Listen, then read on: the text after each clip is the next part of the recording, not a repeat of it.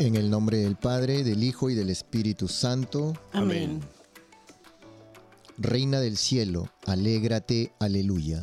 Porque el Señor, a quien has llevado en tu vientre, aleluya. Ha resucitado según su palabra, aleluya. Ruega al Señor por nosotros, aleluya. Goza y alégrate, Virgen María, aleluya. Porque en verdad ha resucitado el Señor, aleluya. Gloria al Padre, al Hijo y al Espíritu Santo. Como era en un principio, ahora y siempre, por los siglos de los siglos. Amén. Gloria al Padre, al Hijo y al Espíritu Santo. Como era en un principio, ahora y siempre, por los siglos de los siglos. Amén. Gloria al Padre, al Hijo y al Espíritu Santo. Como era en un principio, ahora y siempre, por los siglos de los siglos. Amén.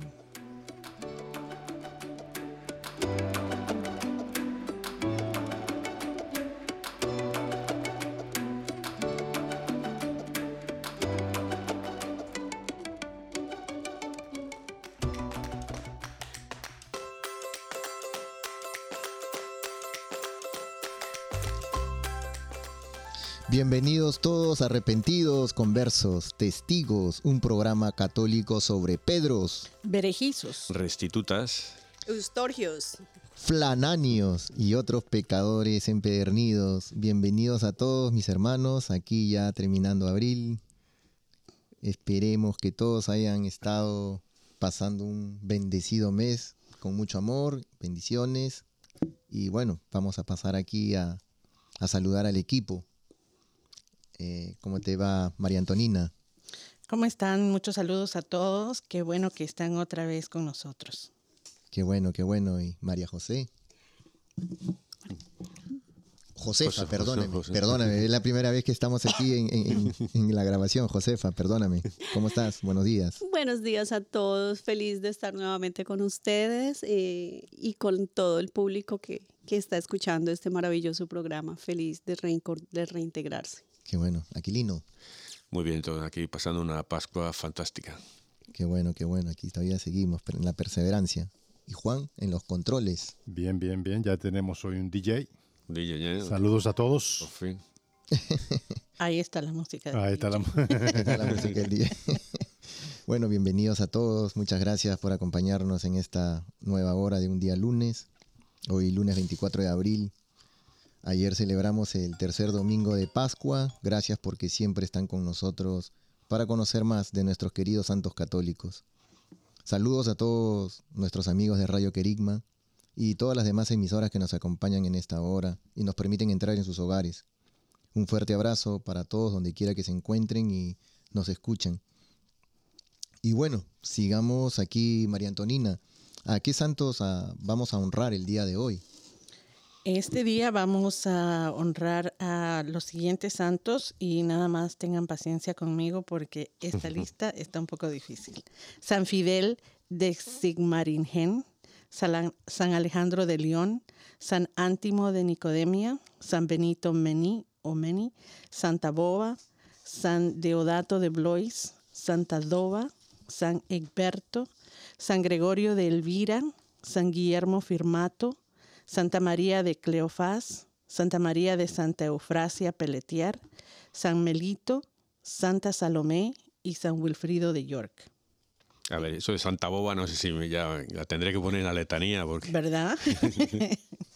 Sí. Sí, me, me dio mucha curiosidad y si ustedes saben y empiezan a, a saber más de esta santa, déjennoslo saber Sí. por, por. Facebook, por eh, favor. es difícil porque cuando se elige un santo, te lees los demás santos del día y no sabes ahora cuál coger, cada cual más interesante, ¿no? Exacto. Sí, Que intercedan por nosotros. Sí, sí, Amén. amén, amén. Amén, amén. Qué bueno. Sí, y hoy sobre quién vamos a reflexionar en su vida eh, Aquilino. Pues Santa María Isabel Hesselblad. Pues saludos a todos, ¿no? Que eh, ahora vamos a profundizar sobre la vida de, de esta gran santa de la Iglesia Católica y queremos ah, dar saludos especiales a todos nuestros queridos oyentes, ¿no? De nombre María Isabel, a las Chabelas, Chabelitas, Sí. y bueno, esperemos que nos estén escuchando donde quieren que estén. Y yo quiero mandar un saludo especial a, a mi abuelita María, que está arriba en el cielo, siempre cuidándome. Y también a mi nieta Isabel, que No, de muy- cariño le decimos Sisi. Y también yo quiero mandar a María Isabel Valdez Muñoz, a María Isabel Guzmán Vega, a María Isabel Mota Pérez, María Isabel Buendía, María Isabel Pérez Ollanguren de Toronto y a María Isabel Rodríguez de Durango. Muchas gracias. Abrazos. Abrazos, sí. We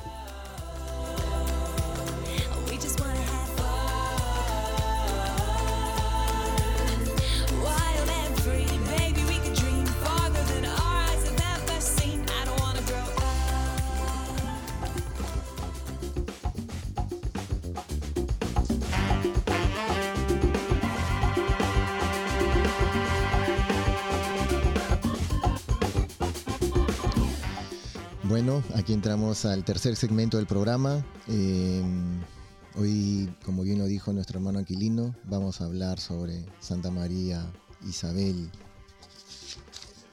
Hessenblatt. Pues esta santa nació en un pequeño pueblito de Faglavik, en la provincia de Alsborg, en Suecia, y nació el 4 de junio de 1870. Fueron sus padres el señor Augusto Roberto Hesselblad y la señora Caxa. Peter Dotterdach fue la quinta de 13 hijos. Recibió el bautismo en la iglesia luterana de la parroquia de Hundene, Suecia, y transcurrió su infancia por diversos lugares, siguiendo a su familia que por motivos económicos buscaban un mejor lugar de trabajo. Oye, una, una comentario que la quinta de 13 hijos. Antes eran, esto era más normal, ahora es difícil, pero hay gente todavía, que, familias, no sé si 13, pero que llegan a 7, 8, sí. Tiene que ser muy difícil ahora que, fíjate, esos 8 cuántos te van a, van a quedar católicos o, o cristianos, ¿no? Sí, Muy es poco, ¿no? complicado, es complicado, Sí. sí. Mi abuelo también tuvo 14, eran 14, y él fue el séptimo. Sí, sí, mi padre eran también 11 o así, mi padre. Lo que pasa es que no había televisión antes. Sí. Bueno, parece que ni radio. también, también. Sí, y bueno, eh, sigamos con la vida de la santa. En el año 1866, para ganarse el pan y, y contribuir al sostenimiento de su familia, se fue a trabajar a, a un lugar, eh, Carlsborg, y después eh, se fue a Estados Unidos de América, donde frecuentó la escuela de enfermería en el hospital Roosevelt en Nueva York. Ahí se dedicó a asistir a los enfermos a domicilio. Y este trabajo, pues, duró y le llegó a ella porque no se sentía bien de salud. Sin embargo, el contacto con los enfermos católicos y la sed que tenía por buscar la verdad contribuyeron a tener viva en su alma la búsqueda del redil de Cristo. Eh, Otro comentario. ¿Cuántas veces hemos leído esta historia? Que se dedicó a cuidar enfermos, o se dedicó, era pastor, o- pero hay, hay unos como que Dios, si te encuentras en un, en, no sé, en una zona eh, social o un trabajo, es como que Dios está poniendo ahí para, para que vayas para un camino, ¿no? Para, un- para buscar Por- algo. porque siempre es esto. ¿Cuántas hemos leído que eso que, que se dedicaban a cuidar enfermos y, eh, y, y estando enfermos ellos mismos? O sea que, no sé. A mí me gusta mucho esto, el, el que hayas mencionado, el hecho de que en, en esa situación de, para muchas personas, desesperanza o desesperación, especialmente en estos tiempos en donde eh, pensamos ahora en enfermos, en unos hospitales, ¿verdad? bien que mal en muchos países bastante organizados, pero estamos hablando de los finales de los 1800 en donde las condiciones de salubridad y de vivienda eran precarias. Y ella iba a las casas de, de- de- de estas personas. Y en muchos de nuestros santos vemos que ellos van allá donde está la necesidad y me hizo recordar muchísimo a Santa Teresa, ¿no? A, a la Madre Teresa de Calcuta, que ella ahí en donde había tanta desesperanza, ella lo único que podía ver era a Jesús en el prójimo que la necesitaba. Ella podía ver ahí el, el amor y cómo pareciera que en, en muchos, en muchas circunstancias de nuestra vida podemos pensar que es difícil ver a Dios, pero ahí en, en su amor eh, podemos encontrarlo. Y dependiendo de, nuestro, de nuestra respuesta y en nuestra disposición a amar, eh, se puede eh, hacer y ver milagros eh, y se puede encontrar a Dios y el camino a la santidad. Así es, sí, toca, Dios nos toca a cada uno de nosotros, ¿no? De una manera diferente en el momento que Él quiera y hay veces nosotros ponemos nuestro corazón duro, pero eh, cuando Él nos toca, nos toca. Así que eso es un- una, una cosa que ella, pues, Dios la puso ahí por algo, ¿no? y, y- y nosotros somos, somos instrumentos solo de, de Dios y tenemos que meditar mucho, ¿no? La oración, el estudio y la devoción filial por la Madre del Redentor la, con- la condujeron decididamente hacia la Iglesia Católica y el 15 de agosto de 1902, en el convento de la Visitación en Washington, recibió el sacramento del bautismo bajo condición de las manos del el padre Juan Hagen, eh, que fue también su director espiritual. El- eh, ¿Tú sabes dónde está ese convento, Juan? El convento de la visitación. ¿no? Yo creo que sí, no, no, la verdad, no tengo que... Te- Tantas parroquias, Juan, ¿eh? tantas parroquias, Juan, que ha visitado. Sí, te- sí, la verdad que no me... a lo mejor tendremos que visitarla. ahí. sí, Voy a poner un reto a- para el resto, no para mí, para el resto le voy a poner un reto que... En Roma recibió el sacramento de la confirmación y vio claramente que debía dedicarse a la unidad de los cristianos. Visitó también el templo y la casa de Santa Brígida eh, de Suecia, recibiendo una grande y profunda impresión a tal grado que mientras se encontraba en oración en ese lugar, escuchó una voz que le decía, es aquí donde deseo que te pongas a mi servicio. Regresó a Estados Unidos, sin embargo, sin embargo, aunque no se encontraba bien de salud, dejó todo y el 25 de marzo de 1904 se estableció en Roma, en la casa de Santa Brígida, donde fue recibida cariñosamente por las monjas que vivían ahí. Y Qué lindo testimonio, Qué ¿verdad? lindo, Porque ella, aunque no nació católica, en, en su trabajo y en su misión, encuentra en los enfermos la fe católica. Y ella con oración y estudio eh, empieza a recibir los sacramentos y hasta dónde llegó. Y me gusta mucho esto porque pensamos de que todas las condiciones tienen que estar ideales para, para poder ser santos. Bueno, si hubiera sido en otro tiempo, si en otras circunstancias, en otro tipo de sociedad. Y no, ahí en el caos, inclusive en la vida de esta santa, en donde ella no era católica, ah, llega a la santidad por su eh, Perseverancia. tenacidad, perseverancia y, y- y amor. Me, me gustó mucho, mucho eso. sí, nosotros muchas veces, lo que bien dijo a María Antonina, eh, el, el- el maligno se nos mete, ¿no? En nosotros se dice, no, tú no puedes ser santo. Y, y- y eso, y como nos tiene atados a su cadena, no nos deja salir de ese encierro. Y es algo de que yo invito a mis hermanos, siempre les pongo de ejemplo, San Pablo, ¿no? Él fue un gran perseguidor de la Iglesia Católica y, lo tocó, lo tocó y, y fue el gran defensor después de la Iglesia Católica, después de haber eh, sido uno de los que apedreó incluso a Esteban, el primer mártir. Pero Dios tiene sus tiempos perfectos y todos estamos llamados a la santidad y así como esta gran santa nos da este ejemplo, nosotros tenemos que seguir ese ejemplo, tenemos que perseverar, olvidarnos. ¿Y cómo, cómo seguimos ese ejemplo? A través de la confesión.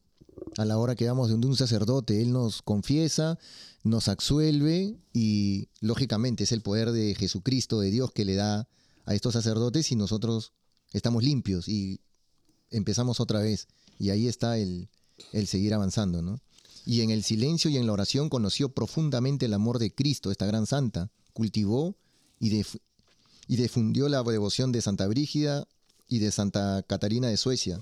Tuvo siempre una creciente preocupación espiritual por su país eh, y por la iglesia, ¿no? Yo quería decir que, Nemesio, que has- ha habido que, que estas persecuciones que hay, como San Pablo, pero a veces somos desde dentro nosotros mismos los que perseguimos a la iglesia. Por ejemplo, con nuestro ejemplo. Yo digo, ¿cuántas veces he dado yo un mal ejemplo de que, es ser cristiano? ¿no? Y, y luego también digo, yo por ejemplo, ahora viendo que el, el, el convento de la visitación en Washington está en Georgetown, en la Universidad de Georgetown, y que es una universidad jesuita y a veces eh, hay, quejas porque hay universidades católicas que ya no son realmente organizaciones religiosas, sino solo organizaciones educativas, ¿no?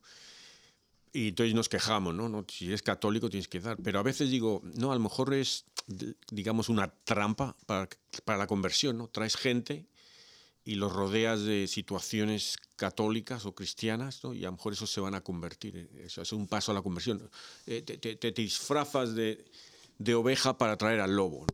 ¿no? Claro. Y, Y- mira, una cosa que me acuerda de eso también eh, en la Universidad Católica.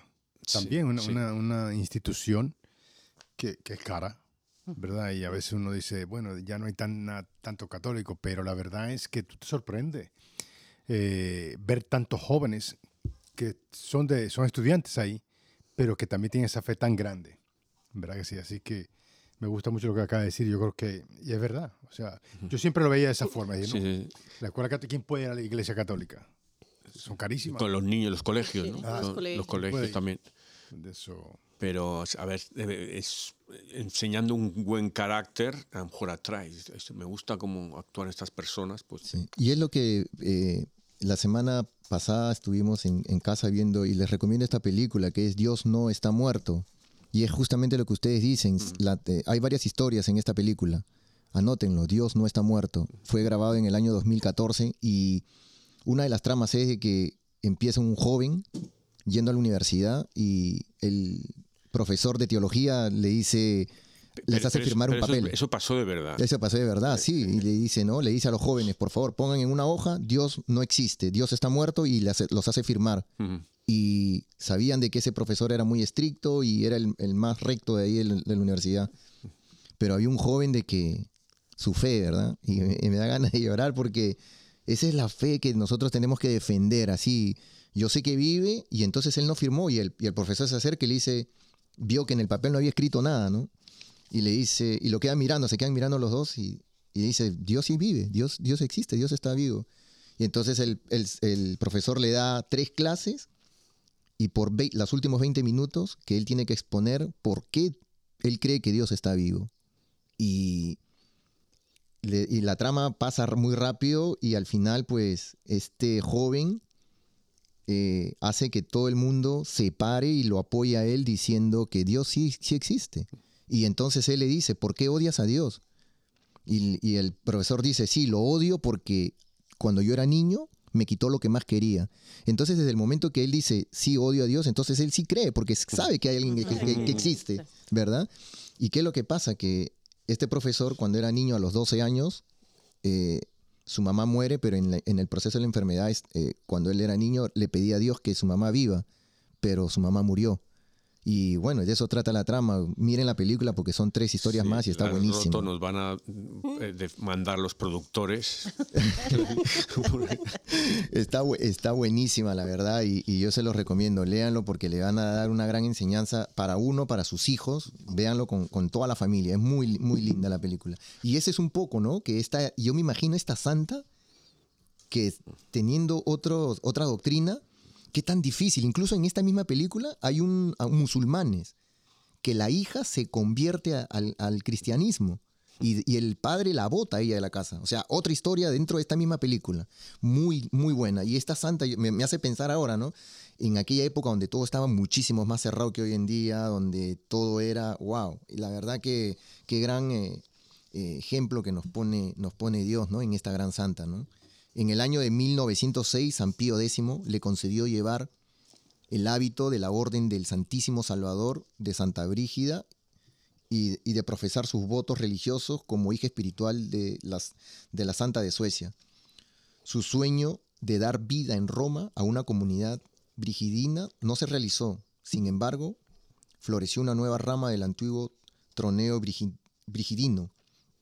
Y así el 9 de septiembre de 1911, la, Santa comenzó con tres jóvenes postulantes in- inglesas.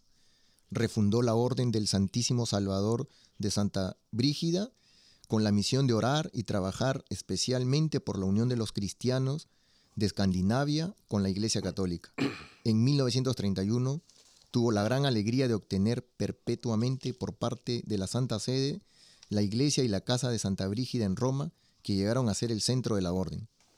Durante y después de la Segunda Guerra Mundial, la Santa realizó una intensa obra de caridad a favor de los pobres y de los perseguidos por leyes del racismo. Promovió un movimiento por la paz con católicos y no católicos trabajando fuertemente en el ecumenismo. Desde el inicio de su fundación atendió su- preocupación a la formación de sus hijas espirituales, para las que fue madre y maestra. Les recomendaba la unión con Dios, la ardiente flama de asemejarse al divino Salvador, el amor a la iglesia y al romano pontífice y de hacer oración para que existiera un solo redil y un solo pastor, añadiendo, este es el fin primario de nuestra vocación. Y la verdad yo aquí quería hacer un, paréntesis cuando esa llama que nosotros sentimos, ¿no? Esa llama que ella sintió. ¿Cuántas veces nosotros eh, vamos a misa, escuchamos una homilía o leemos algún, eh, algún mensaje que nos llega y algo toca en nuestro corazón, ¿verdad? Y es como una flamita que se empieza a prender. Pero hay veces nosotros, muchas veces yo me pongo como ejemplo, la cobardía hace que nosotros mismos apagamos esa llama que en lugar de que se encienda como una antorcha para hacer ejemplo, eh, decimos, no, tengo vergüenza, ya no lo quiero hacer. Y nosotros no, nosotros tenemos que ser ese, esa llama, como bien lo dijo Jesús en una de sus parábolas, ¿no? Uno cuando prende esa, esa vela es para ponerla encima de algo, para que alumbre, no para que ponerla debajo de una cama. Y cuando nosotros comencemos a brillar con nuestro ejemplo, con nuestras buenas acciones, pues vamos a hacer ejemplo y vamos a contribuir con un granito de arena para que al menos otra persona comience a acercarse a Dios, que vea que nosotros, siendo tan pecadores, pues nos hemos convertido o estamos en camino o estamos acercándonos y podemos ser esa, llama que Él quiere, ¿verdad? Así que yo los invito que eh, no tengan miedo, que cuando sientan, se sientan tocados por algún mensaje, por alguna palabrita que a veces leemos, eh, comiencen a buscar a Dios. Algo nos está llamando, nos está pidiendo algo y abramos nuestra mente, nuestro corazón y, vamos a, hacer ese cambio, ¿no? Así que, Así. Maravilloso tes- testimonio, maravillosa exposición de lo que, de cómo debemos disponer nuestro corazón y, y estar muy sensibles y atentos al- a cualquier signo que nos dé Dios para que vayamos tras de Él. Dios se manifiesta de muchísimas maneras y a veces de la manera más imperceptible, ¿no? Entonces, como que nosotros tenemos tener- que tener ese corazón abierto, ese corazón dispuesto, ese corazón sensible a esas señales. sí, qué bueno, sí, así Sí, es, a- perfecto. Hablabas de Pablo eh, y él se convirtió pa, cayendo del caballo, el fogonazo, la luz, tal. Nosotros no, nosotros muchas veces, la mayoría de nosotros es como la, la erosión del viento en la roca. La erosión del viento es día a día, soplido a soplido, ¿no? Y, y no, no, lo, no lo notamos, ¿no? Pero como dices tú, Josefa, de repente un día nos damos cuenta de que algo ha cambiado. Digo, he cambiado y ha sido los últimos años, no sé, dos o tres años, cinco, diez, lo que sea, pero algo. ¿sí? Y la urgencia del corazón de hacer algo para, para poder responder esa llamada. Así es. porque no nos podemos quedar como siempre eh, solamente en cuestión de hábitos. Saliendo de Semana Santa y habiendo celebrado la Pascua, creo que es un momento ideal en donde todas estas cosas, toda- todas las am, acciones y manifestaciones religiosas que tuvimos y todo lo que pudimos hacer o, o no hacer, inclusive el, el solo leer o ver, dependiendo de, de- de su caso, ah, bueno, ya pasó Semana Santa, ya quedó la Pascua, ya está, y seguimos nuevamente como si nada. Todavía, todavía estamos en ¿verdad? octava de Exacto, Pascua. exacto. Pero eh, muchas veces, eh, eh, y especialmente en muchos países de Latinoamérica, ¿no? La Semana Santa, ese tiempo es tan lleno de, de diferentes cosas, procesiones, servicios, y por qué no muchas veces no seguimos ah, eh, o podemos seguir en, en- en ese ritmo y creo que tiene que ver con, con eso, con, con la respuesta. Y me gusta mucho el pensar que en la santa de hoy eh, y todo lo que podemos aprender de su vida nos llama muchísimo a que también pensemos en, el ecumenismo y la idea de que el llamado a ser una sola iglesia, que los cristianos estamos llamados a ser una sola iglesia y que la única manera de hacerlo es desde el camino del amor, ¿verdad? De ahí va a empezar, porque cuando muchas veces empezamos a um, atacarnos unos a otros o, los, o solamente ver la diferencia, pues a- ahí no está el Espíritu de Dios, porque, Sí. porque no, no, no hay amor. Entonces ah, ah, me hizo reflexionar mucho sobre esto esta santa. Así es. La santa fue fiel a toda su vida al Señor, ¿no? Fue muy santa. Y esto lo podemos comprobar en todos sus escritos de, que ella hizo, ¿no? Amado Señor, te pido que me enseñes el sendero, te seguiré fuertemente de tu mano en la oscuridad, en los momentos de angustia y de miedo. Cerraré los ojos para hacer, para hacerte ver cuenta cuánta fe tengo a ti, esposo de mi alma. Y la esperanza de Dios y su providencia la sostuvo en cada momento de vida, sobre todo en las horas de la prueba, de la preocupación y de la cruz. Puso siempre en primer lugar las cosas del cielo a las, a las de la tierra, a la voluntad de Dios, a su voluntad y el, y el bien del prójimo a la propia utilidad, contemplando el amor infinito del Hijo de Dios que se inmoló a nuestra salvación, alimentó en su corazón la flama de la caridad que manifestó por la bondad de sus obras. A las hijas les decía continuamente, debemos nutrir un gran amor hacia Dios y hacia el prójimo, el amor fuerte, ardiente, que queme todas las imperfecciones, soporte fuertemente un acto de impaciencia, una palabra hiriente, y con esto se presta a llegar con premura a un acto de caridad. La santa se, asemeja- se asemejaba a un jardín en el cual el sol de la caridad hace florecer obras de misericordia espirituales y corporales. Siempre tuvo atenciones hacia sus hijas religiosas, se preocupó por los pobres, por los enfermos, por los judíos perseguidos, por los sacerdotes, por los niños, a los que le enseñaba la doctrina cristiana. Su familia De origen. Sí, por, por su familia de origen y por toda la gente de Suecia y de Roma. Fue una mujer humilde, servicial, con todos los que pedían ayuda. Siempre tuvo la alegría de condividir con los demás con los dones que recibía del Señor. Fue prudente en las iniciativas por el reino de Dios, en el hablar, en el aconsejar y en el corregir.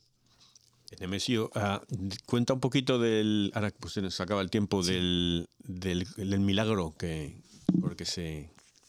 Así es. Eh, ella, termino aquí, que vivió y murió en fama de santidad. Esta fama ha crecido también hasta después de su muerte y por la misma se comenzó su causa a los altares, ¿no? El milagro de su, de su canonización. En el 2006, Carlos Miguel Valdés Rodríguez, un pequeño niño de apenas dos años, se encontraba en el hospital de la ciudad de Santa Clara, Providencia de Villa Clara, Cuba, pro- provincia. O pro- Provincia.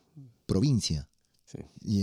De Santa Clara en Cuba. Estaba en estado vegetativo incurable, pero luego fue sanado por la intercesión de la beata Hesselblad. Este milagro es el que permitió su canización. Varios médicos villaclareños trataron al pequeño niño, entre ellos un exalumno marista. Además, varios religiosos y laicos de Santa Clara presenciaron el caso.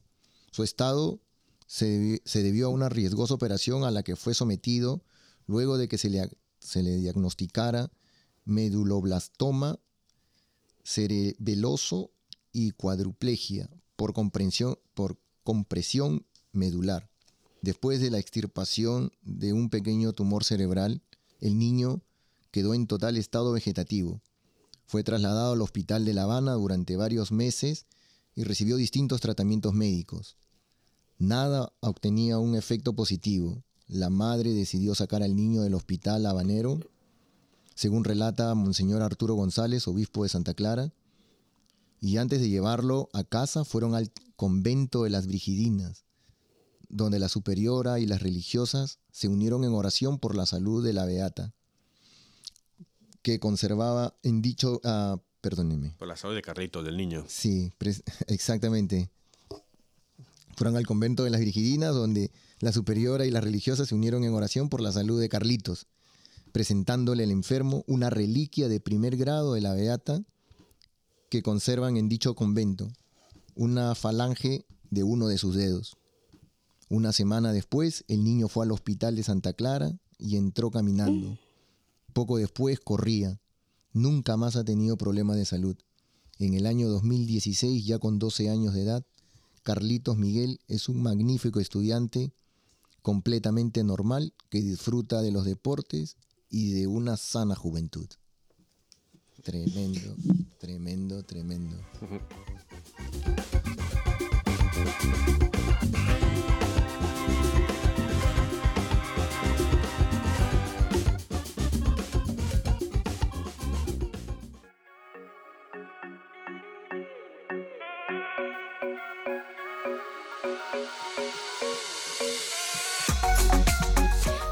Del libro de los Hechos de los Apóstoles. En aquellos días, Esteban lleno de gracia y de poder realizaba grandes prodigios y señales entre la gente. Algunos judíos de la sinagoga llamaban, llamada de los libertos, procedentes de Sirene, Alejandría, Cilicia y Asia, se pusieron a discutir con Esteban, pero no podían refutar la sabiduría inspirada con la que él hablaba. Entonces sobornaron a algunos hombres para que dijeran, nosotros hemos oído a este hombre blasfemar contra Moisés y contra Dios. Alborotaron al pueblo, a los ancianos, a los escribas. Cayeron sobre Esteban, se apoderaron, se apoderaron de él por, por sorpresa y lo llevaron ante el Senedrín.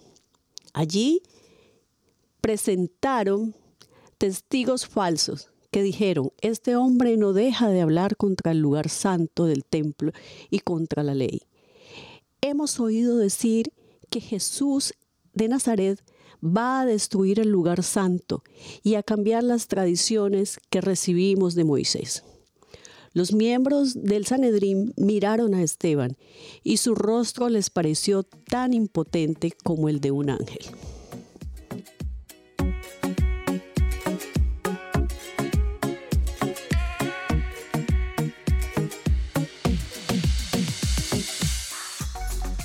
Dichoso el que cumple la voluntad del Señor. Aleluya. Dichoso el que cumple la voluntad del Señor. Aleluya.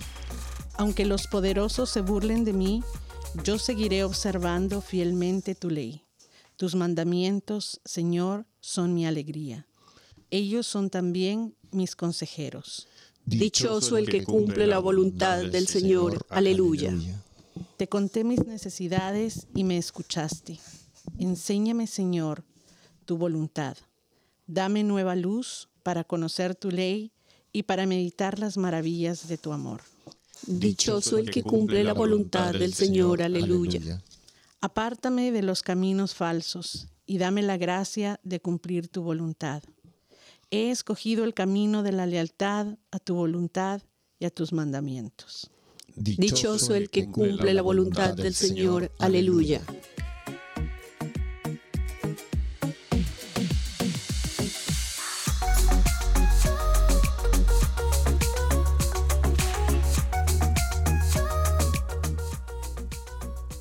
Del Santo Evangelio según San Juan. Después de la multiplicación de los panes, cuando Jesús dio de comer a cinco mil hombres, sus discípulos lo vieron caminando sobre el lago.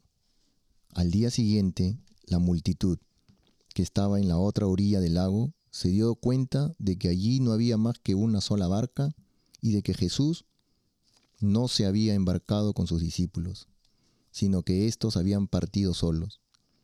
En eso llegaron otras barcas desde Tiberiades al lugar donde la multitud había comido el pan. Cuando la gente vio que ni Jesús ni sus discípulos estaban allí, se embarcaron y fueron a Cafarnaúm para buscar a Jesús.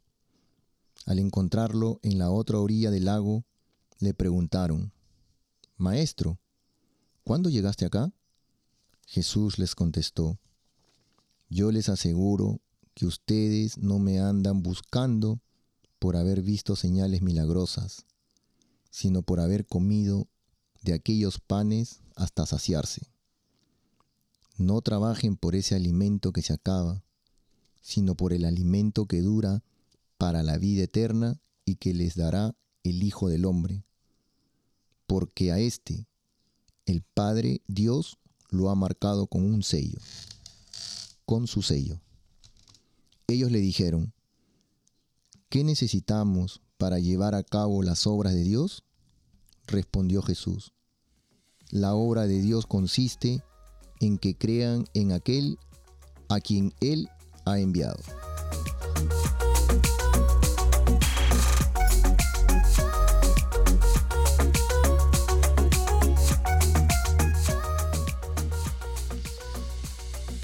Bueno, aquí estamos ya en el quinto segmento y vamos con la moraleja. No, la lectura es que. La, la el lectura, perdóname, disculpen, en el cuarto. Ya me estoy, ya estoy, quiero acabar el programa. Ya, tú te- sí. ya me quiero ir a casa. No. sí, no, las lecturas, la verdad, increíble, ¿no? Eh, honestamente, me- me- no hay palabras del, del Salmo. eh, Ya, a mí lo que me, No me sé. llama aquí, lo que se me ha quedado esto, los miembros del Sanedrín miraron a Esteban y su rostro les pareció tan imponente como el de un ángel, pero de todas formas aún le querían matar, ¿sabes? Que, o sea que, y esto somos nosotros a veces, ¿no? Que mira a Judas, tuvo tres años con Jesús y le traiciona. O sea, a veces tenemos las cosas tan claras delante de nosotros y todavía seguimos el pecado. El pecado es lo que, lo que me interesa a mí. ¿no? Sí, y, y, atando lo que tú decías eh, al final del Evangelio, eh, la pregunta, ¿qué necesitamos para llevar a cabo las obras de Dios? Y Jesús dice, la obra de Dios consiste en que crean en aquel a quien Él ha enviado. Y, y esto, es como que complicamos tanto la cosa que mm, como que se nos, se nos olvida que aunque es increíblemente grande, lo que nosotros necesitamos hacer es creer en Jesús, ¿verdad? Eh, y luego estamos... Que te- está volviendo a lo mejor un poquito protestante, ¿no? La, la fe o las obras. Bueno. no, pero si creemos en Jesús, No, no, sí. vamos, vamos a creer en su mensaje, en lo que Él nos, nos pide y qué es lo que nos pide. Amaros los unos a los Sí, otros, no, ¿verdad? Yo, yo creo que para que pasen todas estas cosas y luego llegue uno al punto final y es esa fe absoluta y que uno sea capaz, como les decía al principio, de ser tan sensibles, yo creo que hay unas, hay como unas reglas de oro. Para mí la regla de oro más importante es la constante oración. Porque cuando uno es disciplinado en la oración, así sea cinco minuticos, Dios no necesita tanta palabrería, ¿ya?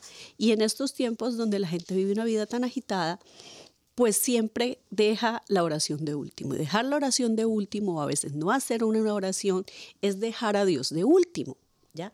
Entonces yo creo que si vivimos en una oración, si sacamos cinco minuticos para esa oración, para darle gracias a Dios por el día que comienza, o para darle gracias a Dios por el, por el día que acaba de terminar, por el solo hecho de despertar, yo creo que ahí se va, se va disponiendo como el corazón. Entonces yo creo que para mí, para mí la oración, cinco minutos de oración, va a disponer al corazón. Y cuando el corazón está dispuesto, estamos sensibles a sentir lo que decía, el llamado. ¿ya?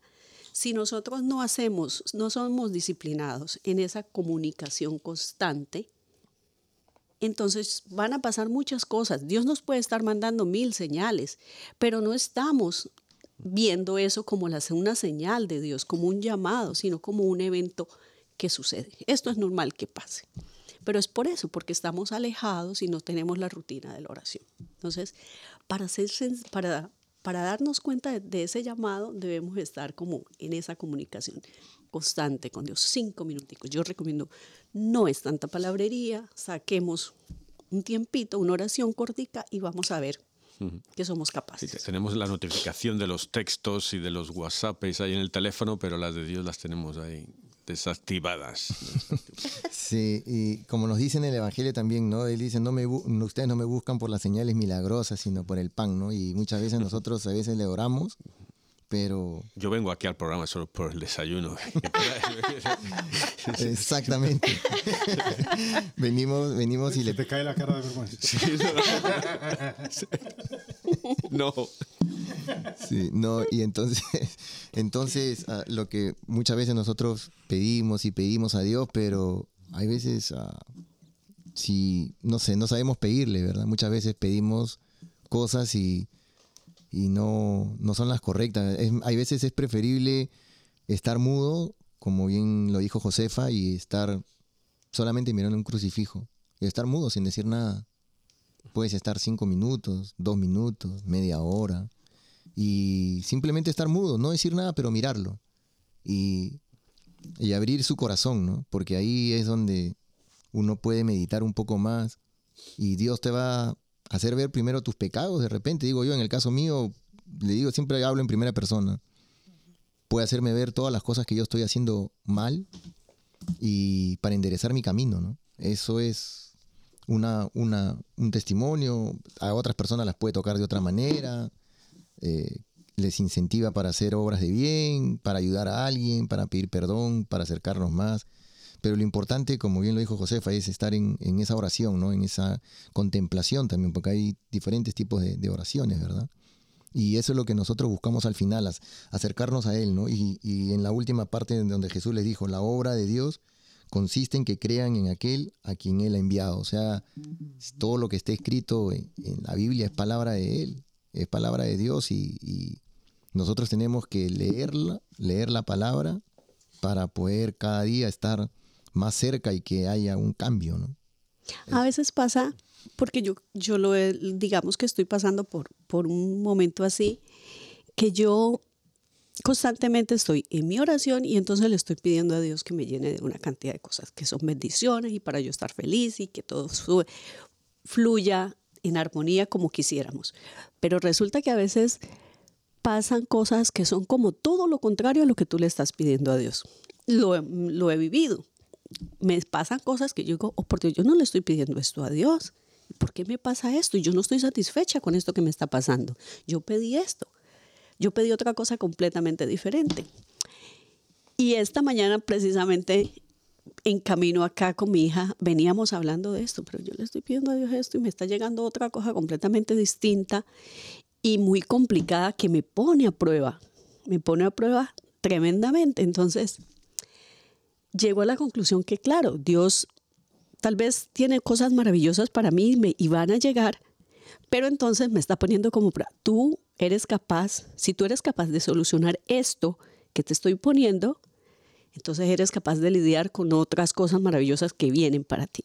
Entonces muchas veces uno, la gente, uno protesta, dice, yo no quiero esto, esto no fue lo que yo pedí, pero Dios sí nos pone a prueba para ver si somos capaces de. Entonces, eso, eso lo, lo hablo por, a título personal porque estoy pasando por una situación que cualquiera diría, no, yo no me, yo no me involucro en esto. Para mí sería muy fácil decir, yo no me involucro en esto. Lo que pasa es que los tiempos, ah, Josefa, disculpa que te corte, los tiempos son de una manera. Y ayer hablando con un amigo justamente, él eh, hace un, estaba como cuatro o cinco años asistiendo a, a un grupo en la parroquia y a él ya le tocaba ser líder. Estaba siendo líder, pero le, tocaba crecer al siguiente, al siguiente nivel. Y cuando comienzan a hacer toda la reestructuración, a él no lo escogen. Y él se siente, Dios mío, pero si me tocaba. Él se sentía que ya era su momento para seguir al siguiente paso. Y sí, estaba preparado. Pero en ese momento de, de que no, él escucha que no lo llaman, comienza su frustración, a renegar. Pero ¿cómo es Dios? Al día siguiente hacen otra reunión, que él sabía que también tenía que ir, y ahí le comunican que él iba a ser la cabeza en otra parroquia para llevar todo, esta, eh, todo este aprendizaje que él había hecho. O sea que ni siquiera iba a, iba a ser más de lo que él pensaba hacer. ¿Me entiendes? Entonces, Dios es así. O sea, uno a veces no lo entiende y ahí está tu fe. Si tú estás renegando y de repente te pasa al día siguiente o a los dos días o a una semana y te mete, a, a mí me mete Dios una cada cachetada que uno está pensando y dice, no, pero este, ¿qué? ¿Y ¿Qué voy a aprender? hoy? Pero no, y ahí estamos, ¿verdad? Entonces, a eso es lo que voy. De repente ahorita tú estás pasando por una situación dif- difícil, complicada, pero no sabes qué te va a venir en los siguientes días, en las siguientes semanas.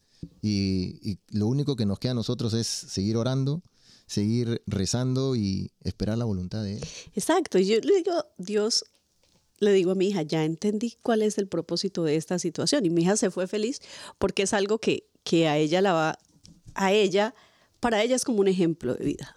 Si yo actúo, dependiendo cómo, cómo actúe. Y yo quiero, claro, mi hija es una muchacha ya grande, pero yo digo, ok, así sea grande y sea muy independiente, yo mi compromiso es ser el mejor ejemplo para mi hija. Gracias.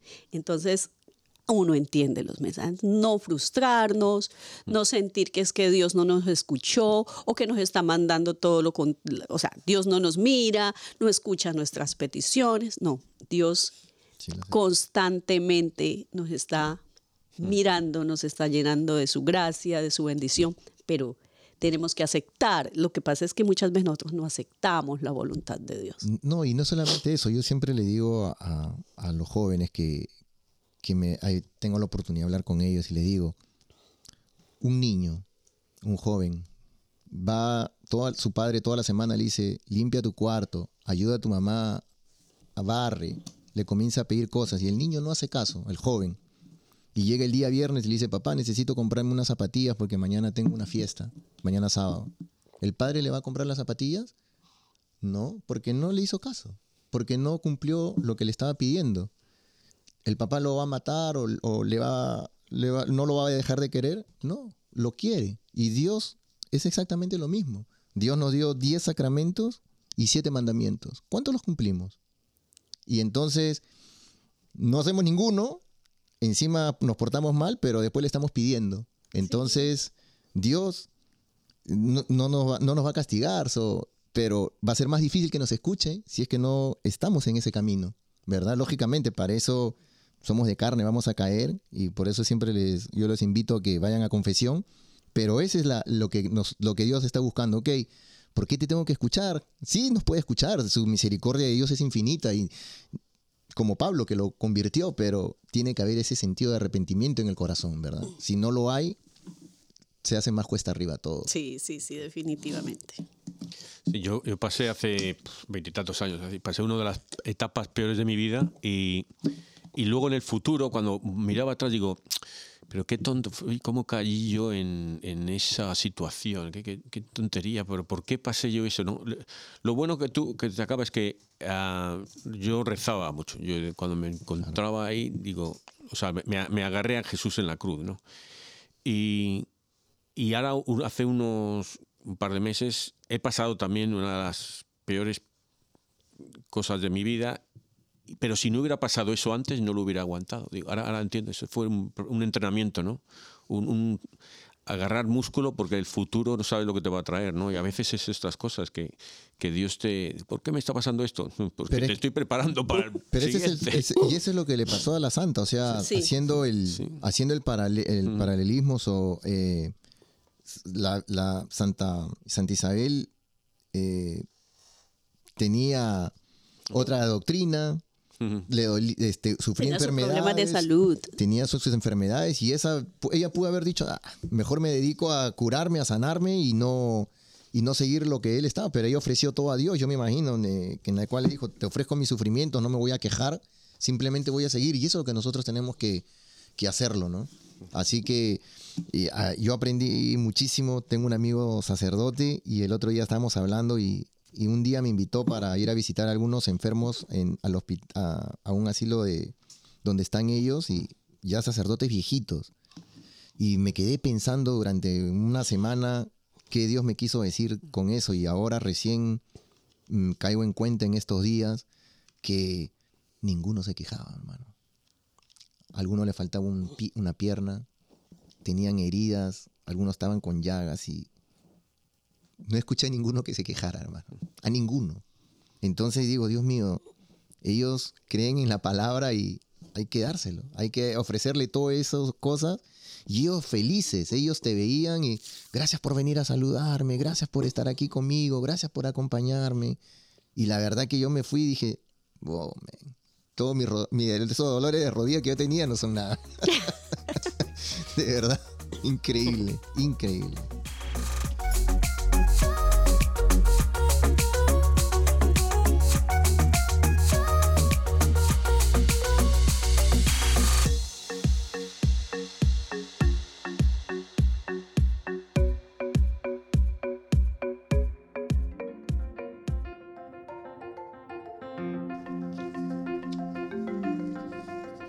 Bueno, ahora sí, en el quinto segmento, ¿verdad?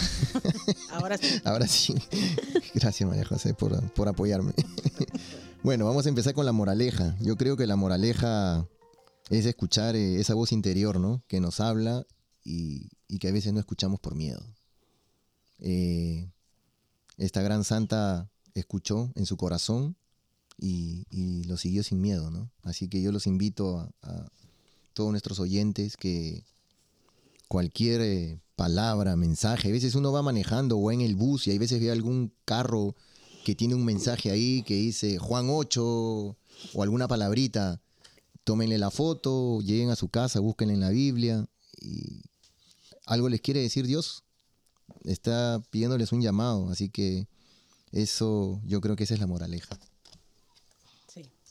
Y bueno, y ahora vamos a, a continuar con los retos. Y ahí sí pido un voluntario que se tire a la piscina. Juan, Juan, Juan. Juan, Juan, Juan. Ahí está. Juan. Que hable, Juan, que hable, Juan. Mi micrófono está apagado. No, yo quiero que. ¿Por qué no empezamos con aquí con mi hermano? Pues mira, yo voy a poner un reto ahí.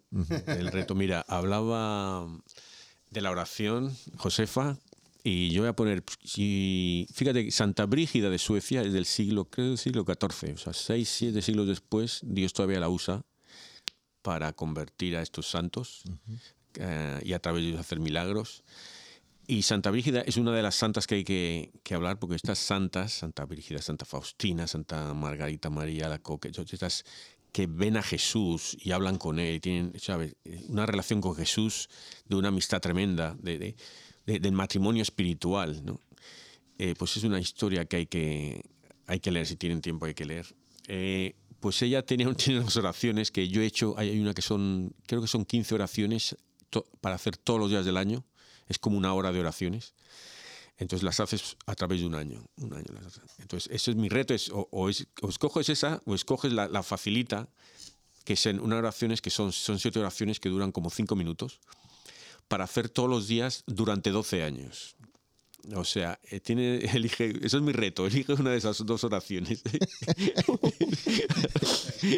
Juan ya creo que va a tomar los contento, dos. contento, Juan. yo, estoy, yo estoy haciendo las de los 12 años y Guau. son, son muy buenas, son unas oraciones preciosas, son unas oraciones preciosas. Mm, eh, de las, se las dijo Jesús, o sea, no se las inventó Santa Brígida, se las dijo Jesús a ella. Wow. Oh, maravilloso. Son buenísimas. Y hay unas, las, la de los 12 años son a Dios Padre, está rezando a Dios Padre, eso es precioso, ¿no?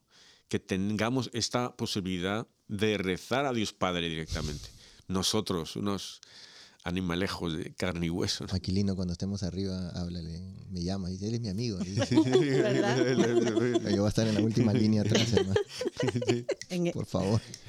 Bueno, a ver. contamos con eso. Y mm, el, reto que yo quisiera enviar a, todos es ver a nuestro alrededor. Yo creo que eso es muy importante porque eh, esta santa y en este día hemos ah, reflexionado mucho acerca de los momentos de prueba, de problemas, que como adultos encontramos todos los días. Y creo que es muy importante el ver a nuestro alrededor porque vamos a encontrar bendiciones increíbles.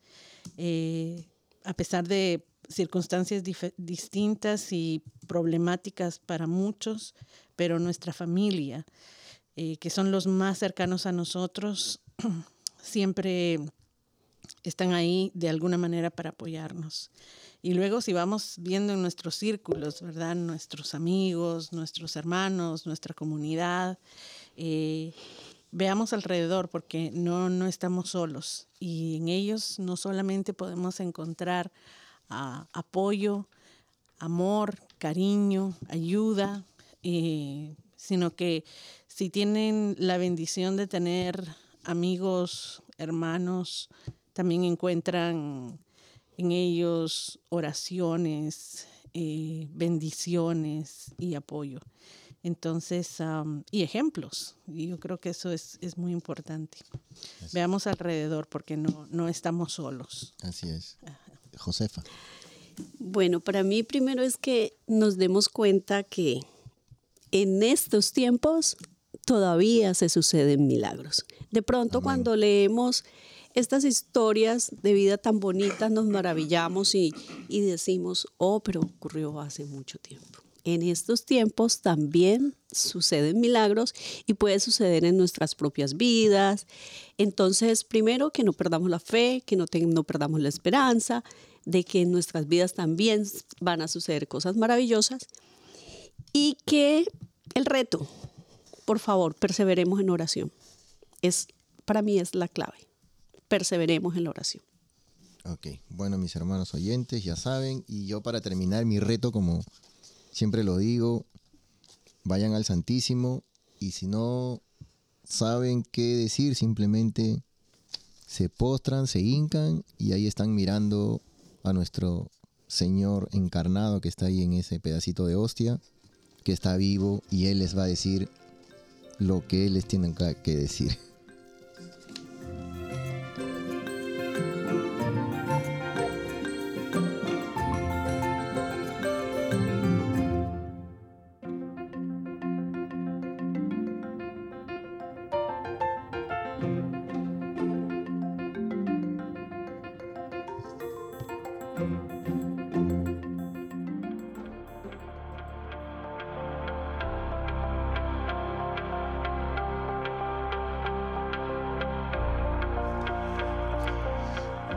Dios Todopoderoso y mise- Misericordioso, que por medio de tu Espíritu guiaste a Santa María Isabel Hesselblad, según el carisma de Santa Brígida, a la plenitud de la fe católica. Concédenos, por su ejemplo y sus ruegos, amar ardientemente a Cristo crucificado y dar la vida por la unidad de la Iglesia. Por nuestro Señor Jesucristo, tu Hijo, que es Dios, vive y reina contigo en la unidad del Espíritu Santo, por los siglos de los siglos. Amén. Padre eterno, Eterno, Yo te ofrezco la preciosísima sangre del tu divino Hijo Jesús, en unión con las misas celebradas hoy día a través del mundo, por todas las benditas ánimas del purgatorio. Amén. Sagrado Corazón de Jesús, Ten piedad de nosotros. Corazón Inmaculado de María, Rogad por nosotros. San José, Ruega por nosotros. San Pedro, Ruega por nosotros. San Pablo, Ruega por nosotros. Santiago Apóstol, Ruega por nosotros. San Marcos, Ruega por nosotros. San Francisco de Asís, Ruega por nosotros. Santa Clara, Ruega por nosotros. San Vicente de Paul, Ruega por nosotros. San Bienvenido Escotiboli, Ruega por nosotros. Beato Álvaro de Córdoba, Ruega por nosotros. San Mario, Ruega por nosotros. San Bonfilio de Fara, Ruega por nosotros. Santa Restituta, Ruega por nosotros. San Pantagano de Viene, Ruega por nosotros. San Mansueto de Uruzi, Ruega por nosotros. San Berejizo de Andaich, Ruega por nosotros. Santa Rogata, Ruega por nosotros. San Flananio, Ruega por nosotros. Beato Carlo Acutis, Ruega por nosotros. San Pedro Canicio, Ruega por nosotros. Santa Faustina, Ruega por nosotros. San Baro Egipto, Ruega por nosotros. San Barón, Ruega por nosotros. San Ateo, Ruega por nosotros. San Adolfo, Ruega por nosotros. San Ursicino de Chur, Ruega por nosotros. San Eustaquio, Ruega por nosotros.